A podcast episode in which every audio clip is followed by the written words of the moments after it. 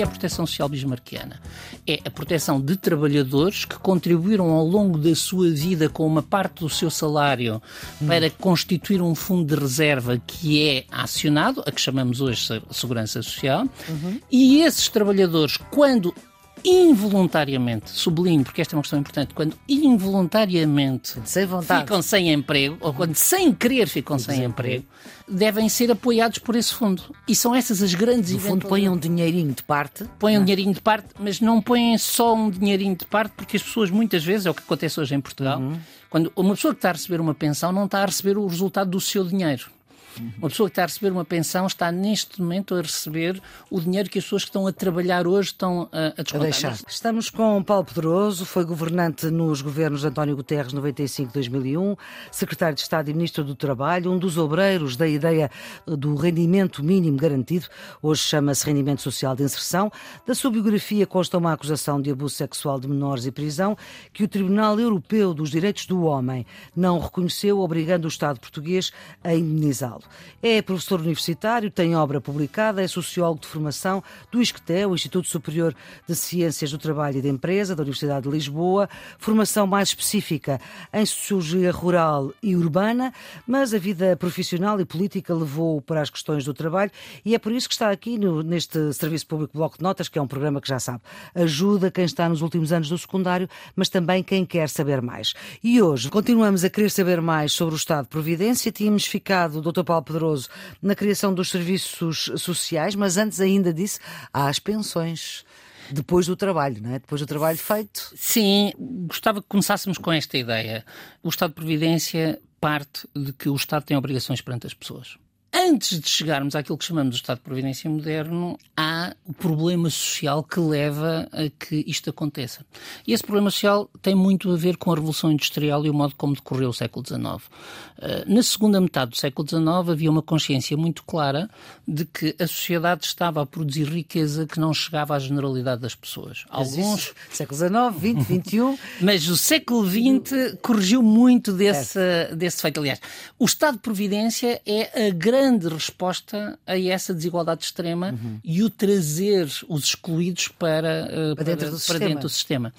E essa crítica da segunda metade do século XIX eh, tinha críticos radicais, como Karl Marx, que no fundo diziam só abolindo o capitalismo é que lá chegaremos. E tinha também um conjunto de pessoas que pensavam como construir uma nova solidariedade, como construir uma nova rede de proteção sem pôr em causa o capitalismo.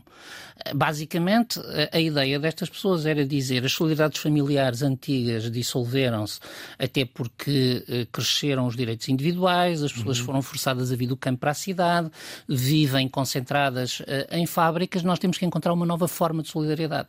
Um grupo muito ativo nessa matéria eram os chamados socialistas de cátedra, um conjunto de pensadores alemães em torno eh, de um fórum de política social, que era ela própria uma expressão nova em alemão, e que influenciaram muito o, o chanceler Bismarck. E o problema que eles tinham era o dizer este: como é que uma família pode manter-se organizada quando o, o seu chefe, porque era assim que eles pensavam na época, portanto, quando Homem, o homem claro. ganha pão, deixa de ter trabalho. E foram identificando eventualidades que a Revolução Industrial tinha trazido, sendo que a mais chocante, e por isso o primeiro a ser desenvolvida foi a dos acidentes de trabalho. E, portanto, no passado, um acidente de trabalho tinha sempre um culpado. Agora, na fábrica, a culpa do acidente de trabalho pode ser da máquina. Mas a teoria da culpa levava a dizer que se um trabalhador tem um acidente de trabalho, a culpa é dele, é ele que está a mexer mal na máquina, é ele que comete o erro. E, portanto, muitas pessoas acidentadas do isso trabalho, excluía-o, não é? muitas pessoas acidentadas do trabalho ficavam doentes e na miséria. É por isso que a primeira lei dos seguros sociais obrigatórios é uma lei dos acidentes de trabalho.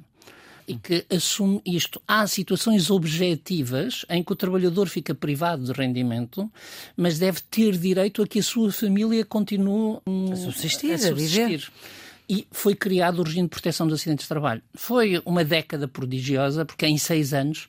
Mas isso na Alemanha ou não, em... Na Alemanha, na, Alemanha. Alemanha, Portanto, nós Alemanha antes da guerra... A década de 1880 na Alemanha. Estamos a falar ainda no século XIX. Exatamente. E, portanto, agora, as primeiras leis de seguros obrigatórios que aparecem na Alemanha no fim do século XIX, criam o núcleo daquilo que hoje chamamos a proteção social bismarquiana. Portanto, o que é a proteção social bismarquiana? É a proteção de trabalhadores que contribuíram ao longo da sua vida com uma parte do seu salário hum. para constituir um fundo de reserva que é acionado, a que chamamos hoje Segurança Social, uhum. e esses trabalhadores, quando involuntariamente, sublinho, porque esta é uma questão importante, quando involuntariamente sem ficam sem emprego, ou quando sem querer ficam sem emprego, devem ser apoiados por esse fundo. E são essas as grandes No fundo, põem um dinheirinho de parte. Põem um é? dinheirinho de parte, mas não põem só um dinheirinho de parte, porque as pessoas, muitas vezes, é o que acontece hoje em Portugal, uhum. quando uma pessoa que está a receber uma pensão não está a receber o resultado do seu dinheiro.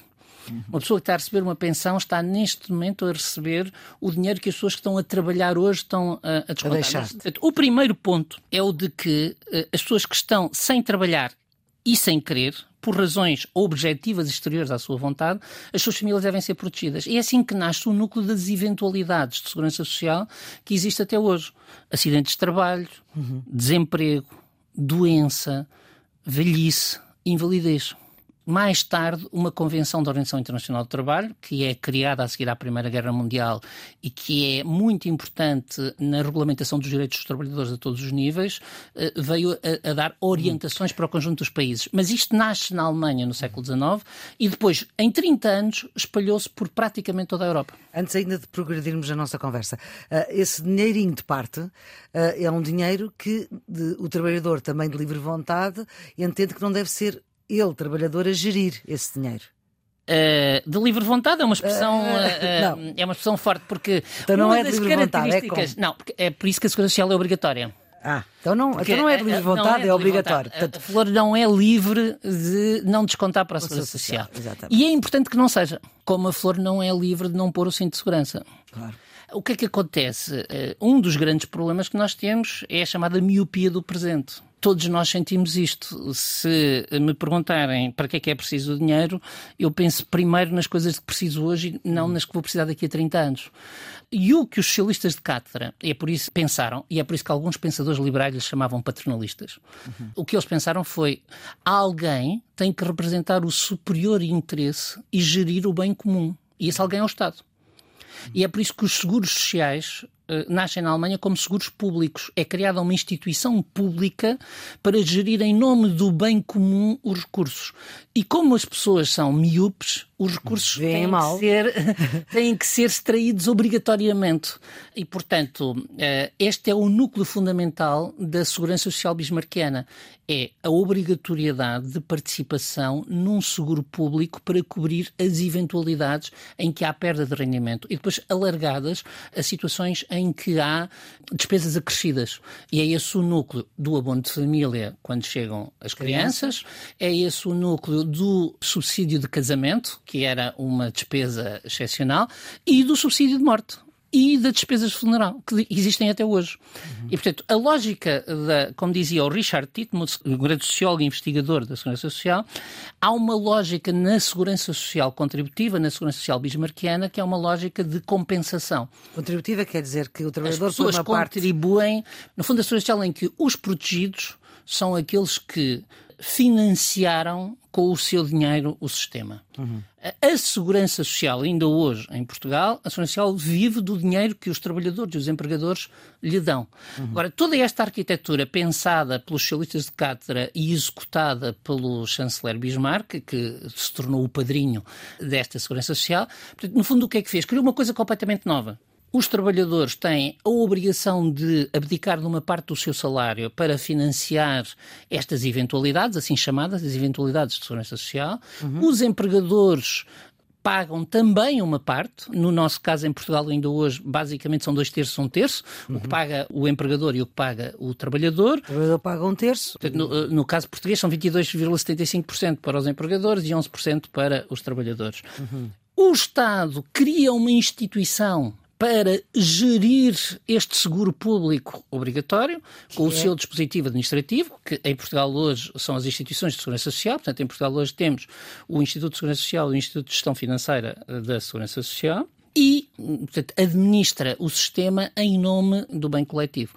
Pretendia-se estabilizar as classes trabalhadoras. Tanto uhum. que há umas teorias da conspiração que dizem que Bismarck terá feito um pacto secreto com Lassalle. Lassalle era dirigente do Partido Social Democrata Alemão, uhum. mas diz-se que teria havido um pacto secreto para ele aceitar a segurança social, porque o objetivo disto, no fundo, era estabilizar os trabalhadores no rendimento e desradicalizá-los, combater os movimentos socialistas. A segurança social nasce para procurar integrar os trabalhadores. Daí que um sociólogo alemão chamado Niklas Luhmann hum. tenha dito, e isto liga àquilo que conversámos no, no programa anterior, que o essencial da criação da segurança social é a substituição do princípio da solidariedade pelo princípio da inclusão. O que é que ele pretende dizer?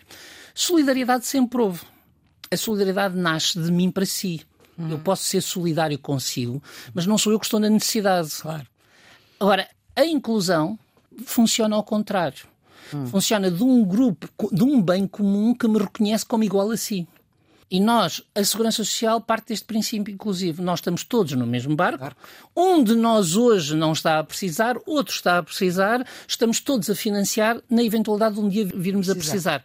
E, portanto, esta ideia de estamos todos juntos em qualquer coisa uhum. é uma ideia que nasce na segurança social, não sem a perspectiva de cidadania que nós vamos encontrar depois nos sistemas universais, já falaremos disso, mas nasce como a solidariedade entre todos, portanto, como a comunidade dos trabalhadores a proteger-se. É ao mesmo tempo autoproteção, mas é garantida pelo Estado. Portanto, o Estado como grande coordenador do bem comum. E, e sem o Estado não há, não há segurança social. Depois há duas técnicas para gerir os recursos eh, que duram até hoje. As técnicas chamadas da capitalização e as técnicas chamadas da repartição. Eh, o que é isto? Basicamente, a capitalização corresponde a dizer que vamos fazer as contas a quanto dinheiro eu, Paulo Pedroso, vou pôr de lado do meu salário. Vamos investir esse dinheiro e vamos devolver-me esse dinheiro daqui a uns anos com os lucros que tiver. E, portanto, o dinheiro que eu vou receber é o resultado da, do investimento, no fundo, do investimento do dinheiro que eu pus. Não é essa a situação portuguesa nem da maior parte dos sistemas de segurança social. Os sistemas de segurança Quando social se fala na capitalização, é isso que A capitalização quer. é isto. Capitalização... É, no fundo, pôr a render. Era como se tivesse... Capitalização é, pôr, no fundo, é fazer um depósito de longuíssimo prazo, prazo, em que nós... Seguro, seguro, seguro. Em que o, o papel do Estado qual é? É garantir-me uma rentabilidade mínima, garantir-me que não sou explorado nem me é retirado dinheiro e garantir que eu cumpro a obrigatoriedade. Certo. Agora, a repartição não funciona assim. A repartição é um contrato de solidariedade entre gerações. Que é o caso português. Que é o caso português. Então o que é que acontece? É, eu hoje estou a descontar uma parte do meu salário para que os pensionistas de hoje recebam a sua pensão com o dinheiro que os salários de hoje conseguem gerar, na expectativa de que os trabalhadores de amanhã financiarão a segurança social dos pensionistas da manhã, que são os trabalhadores de hoje. Eh, no fundo, é uma socialização do salário. Eu estou a abdicar de uma parte do meu salário para mim, para a dar às pessoas que hum, estão na situação de. Momento. que estão neste momento na situação de não poderem trabalhar pelas ditas eventualidades e o sistema tende a ser equilibrado. Uhum. E eu no futuro também vou, vou e eu vou, portanto, é um mesmo. contrato, portanto, é um contrato intergeracional. Daí que seja muito importante e, e, quando se fala da falência da segurança social, muitas vezes as pessoas não têm bem a noção do que é que estão a dizer, mas no fundo o que as pessoas estão a dizer é que há o risco de que a geração seguinte não consiga pagar os benefícios. Ou seja, que não haja gente suficiente a trabalhar Exato. para uh, os pensionistas que há de haver esta, esta, esta, segurança social precisa de crescimento económico. No fundo é como uma bicicleta. É, é, do próprio, é, do próprio, movimento que resulta o equilíbrio. Uhum. E uh, a perspectiva que há é que com a transição demográfica uh, isto levanta problemas, porque nós vivemos cada vez mais anos, portanto, se nada fosse feito, iríamos ser pensionistas durante cada vez mais tempo, e cada vez mais pessoas iriam ser pensionistas, e a geração seguinte tende a ter dificuldades para encontrar trabalho. O volume de recursos para pagar pensões e de recursos que se consegue captar dos salários tem que se manter equilibrados é a garantia deste equilíbrio é na discussão das reformas da segurança social aquilo que chamamos as reformas paramétricas.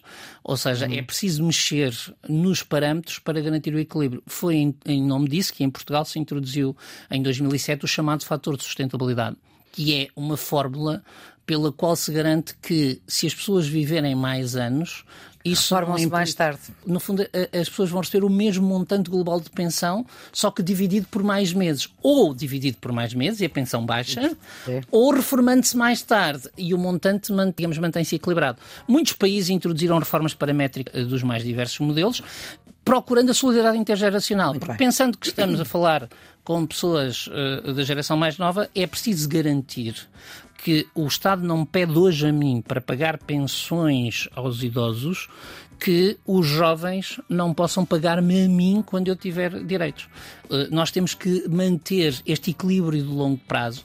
Daí que em Portugal hoje, todos os anos, os governos tenham que apresentar na Assembleia da República um estudo sobre a sustentabilidade a 50 anos da Segurança Social para nós percebermos se as medidas que estamos a introduzir estão ou não a pôr em causa o equilíbrio. E parece que não estão. Nós vamos ficar por aqui, eh, Dr. Paulo Pedroso. Vamos voltar no outro episódio do Serviço Público Bloco Notas horas a falar destas questões relacionadas com o Estado de Providência, eh, sobretudo ao longo do século XX. A produção é de Ana Fernandes, a gravação é de Guilherme Marques. Tenham um bom dia.